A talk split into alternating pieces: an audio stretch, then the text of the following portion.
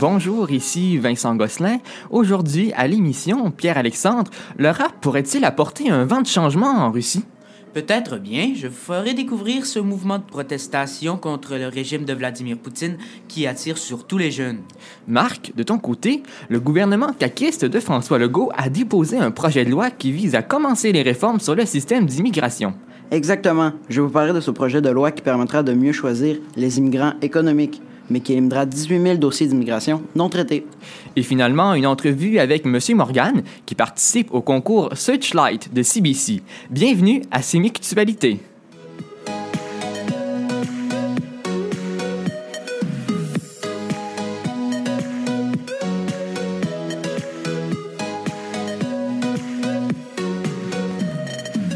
Le rap dérange les dirigeants russes à cause de la protestation qu'il amène contre le gouvernement, notamment chez les jeunes. Pierre-Alexandre Tremblay, quelle est la situation des arts et de la culture en Russie? Eh bien, la Russie est un pays dans lequel la liberté est assez limitée, c'est bien connu. Les mouvements de protestation contre le gouvernement russe sont passibles de peines d'emprisonnement et de sanctions, et l'art peut être une façon facile et efficace de faire passer les messages ou de donner son opinion. C'est pourquoi les autorités gardent constamment un œil sur les pièces de théâtre, les films ou, les, ou sur les déclarations des médias. Il mhm. n'est pas rare que des arrestations soient faites ou des affirmations contre la Russie soient censurées. Est-ce que les rappeurs américains prennent parfois position? Oui, absolument. En Amérique, on exprime ses arguments et ses avis depuis toujours, euh, qu'ils soient politiques euh, ou autres, beaucoup par la musique, notamment à travers le rap. Des artistes que vous connaissez, en passant par Kendrick Lamar à Kanye West, ont tous partagé leurs sentiments sur la politique américaine ou mondiale. Eh bien, le hip-hop fait la même chose, mais en Russie, là où il est particulièrement difficile de le faire. Le rap est arrivé dans le plus grand pays du monde il y a quelques années. Aujourd'hui, on peut le considérer comme un genre établi, bien qu'il soit toujours en croissance. Pour le gouvernement russe, c'est le cauchemar un phénomène nouveau dont on avait très peu parlé auparavant. De plus, les artistes militent pour la liberté, et contre la corruption dans leurs chansons. Les autorités de Russie surveillent donc progressivement l'évolution du rap qui prend toujours de l'ampleur. Les rappeurs plaident qu'ils ne peuvent pas être arrêtés, d'autant plus que pour la plupart, ils ne bravent pas les lois. Cependant, ils commencent vraiment à déranger.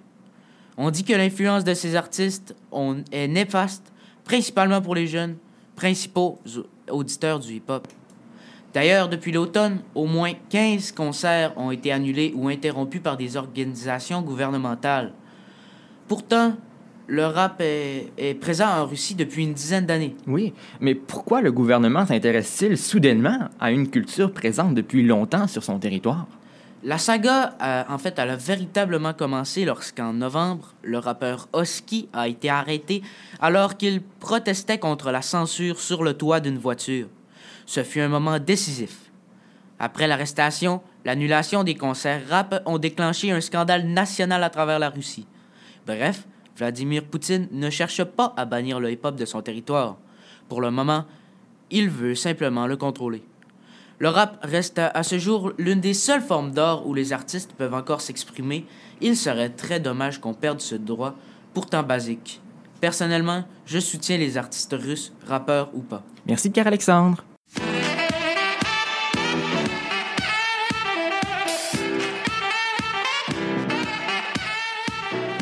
Vous écoutez Sémictualité avec Vincent Gosselin, Marc Pelletier et Pierre-Alexandre Tremblay.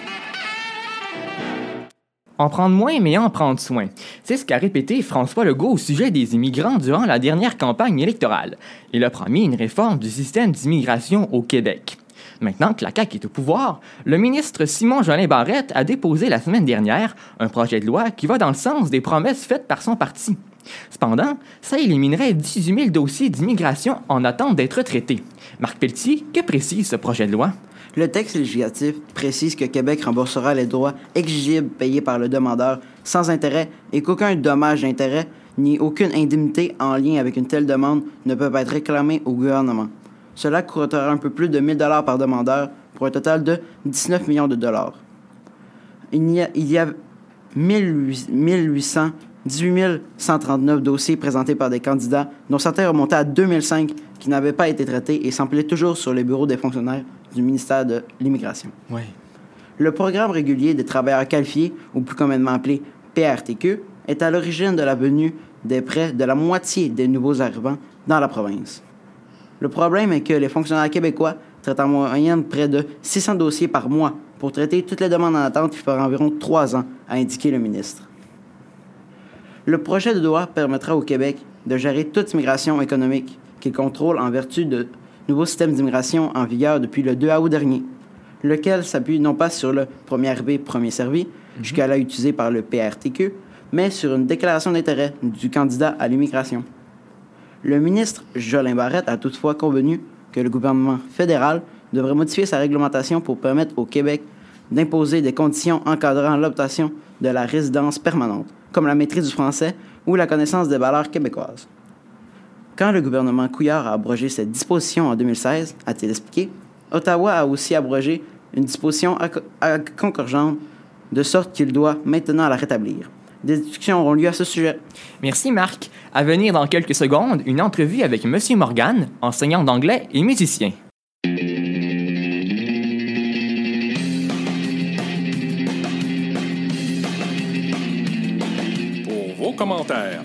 Questions et vos suggestions, écrivez-nous par courriel à l'adresse suivante balado@sdec.éducation.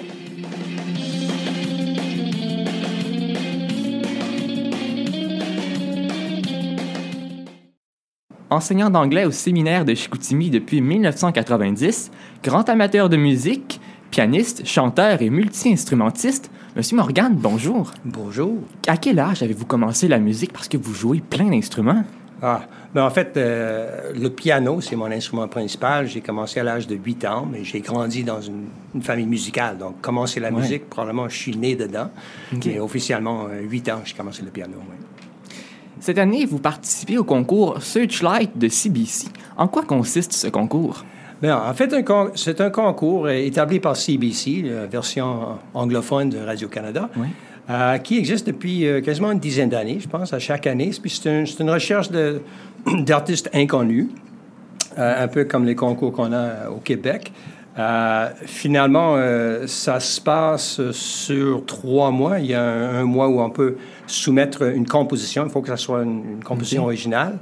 Euh, par la suite, à peu près un mois, là, on a jusqu'au 26 février pour voter euh, sur le site où on peut écouter les vidéos qui sont euh, données par plusieurs artistes, même des milliers d'artistes à travers le Canada. Ah ouais. Et finalement, à la fin, on- il y a une sélection, euh, je crois, ben, un gagnant, puis en fait trois, euh, qui euh, vont pouvoir participer à plusieurs choses, dont un, un atelier pendant une semaine de, de formation envers euh, le gala Juno, qui est un peu comme la version anglaise des la disque, des Félix, qui se passe au Toronto. Donc, ce que ça fait, en gros, c'est que ça t'amène dans le monde professionnel, la musique, à un, un niveau très, très élevé.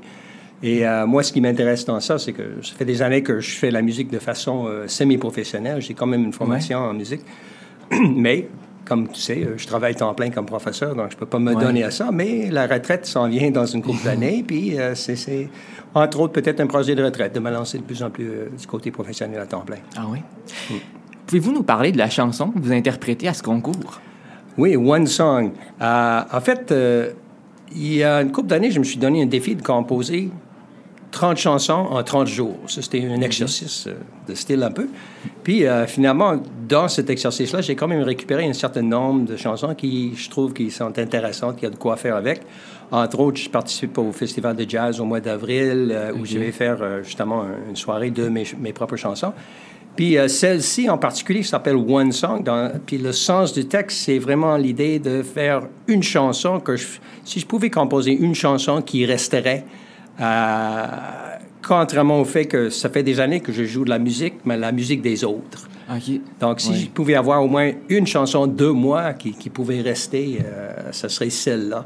Euh, dont, euh, donc, j'ai- je l'ai choisi comme je trouve, en toute modestie, je trouvais quand même une chanson intéressante qui pourrait être euh, intéressante pour un, un concours comme ça. En terminant, comment pouvons-nous procéder pour voter? Ah, ben, malheureusement, c'est juste en anglais, mais en même temps, ça s'appelle CBC, CBC Music Searchlight, où tu peux euh, CBC, euh, CBC S-E-A-R-C-H-L-I-G-H-T.ca. Et sur ces sites-là, ils donnent toute l'explication du concours. Puis en haut, c'est marqué Artist Entries, hein, l'entrée des artistes. Et à ce moment-là, quand tu cliques là-dessus, tu peux taper le nom d'un artiste. Tu as juste à taper Tim. Finalement, tu vas voir qu'il y en a quatre Tim à travers toute le Canada qui participent à ça. Puis, s'il vous plaît, choisissez le mien. Et euh, en plus, on peut voter euh, à tous les jours jusqu'au moins Ok. euh, 26 euh, janvier, février, excusez. Puis ce qui est intéressant à la fin, c'est qu'ils choisissent 100 artistes, des, des demi-finalistes, si vous voulez, et dans la moitié, c'est choisi par ces votes-là. L'autre moitié, c'est choisi par un comité euh, à Toronto, mais l'autre moitié, les 50 personnes, c'est choisi euh, selon les votes. Eh bien, on vous souhaite la meilleure des chances pour le concours Searchlight de CBC et on invite évidemment les gens à aller voter pour vous. On a jusqu'au 26 février, je le rappelle. Monsieur Morgan, merci beaucoup pour cette entrevue. Merci beaucoup à vous.